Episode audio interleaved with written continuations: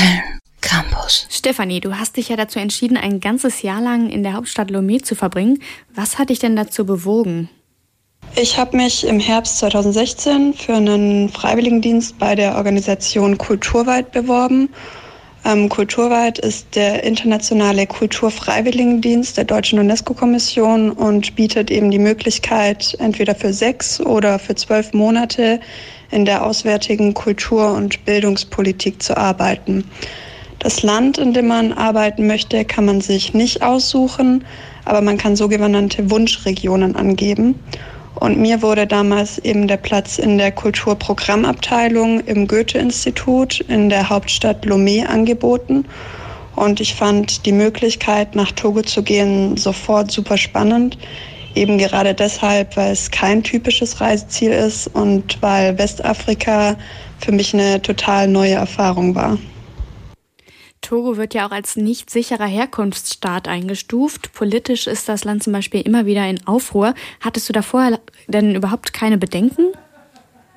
Ja, also klar macht man sich da vorher seine Gedanken. Ähm, vor allem kurz vor meiner Ausreise, also im Herbst 2017, gab es einige Ausschreitungen zwischen der Regierungspartei und der Opposition. Und ja, da bekommt man dann schon ein mulmiges Gefühl, dorthin zu gehen. Aber ähm, ich war schon vorher mit Mitarbeitern aus dem Goethe-Institut vor Ort in Kontakt. Und die können eben, weil sie vor Ort sind, die Lage meist am besten einschätzen. Und jedenfalls gab es von deren Seite aus keine Bedenken, dass ich nach Togo komme. Und ja, das habe ich dann auch gemacht. Und es gibt zwar immer noch häufig Proteste gegen die Regierung, aber meistens verlaufen die weitgehend friedlich. Und als Ausländer sollte man halt einfach darauf achten, sich davon auch fernzuhalten.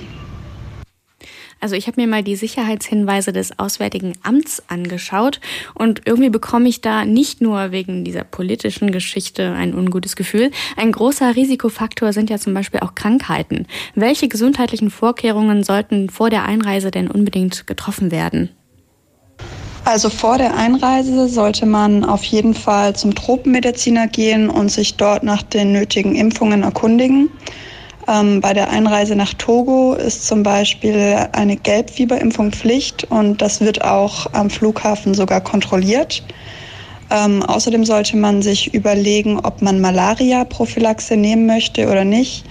Äh, mir persönlich wurde davon abgeraten, weil die Prophylaxe teilweise große Nebenwirkungen haben und das bei einem langen Auslandsaufenthalt ähm, so keinen Sinn macht, die so lange zu nehmen.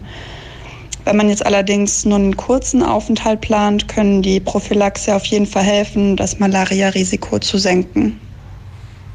Jetzt mal abgesehen von den ganzen gesundheitlichen Risiken, wie ist das Leben in Togo denn sonst so für dich? Glaubst du, man kann sich irgendwann irgendwie mehr oder weniger an die Armut ringsherum gewöhnen?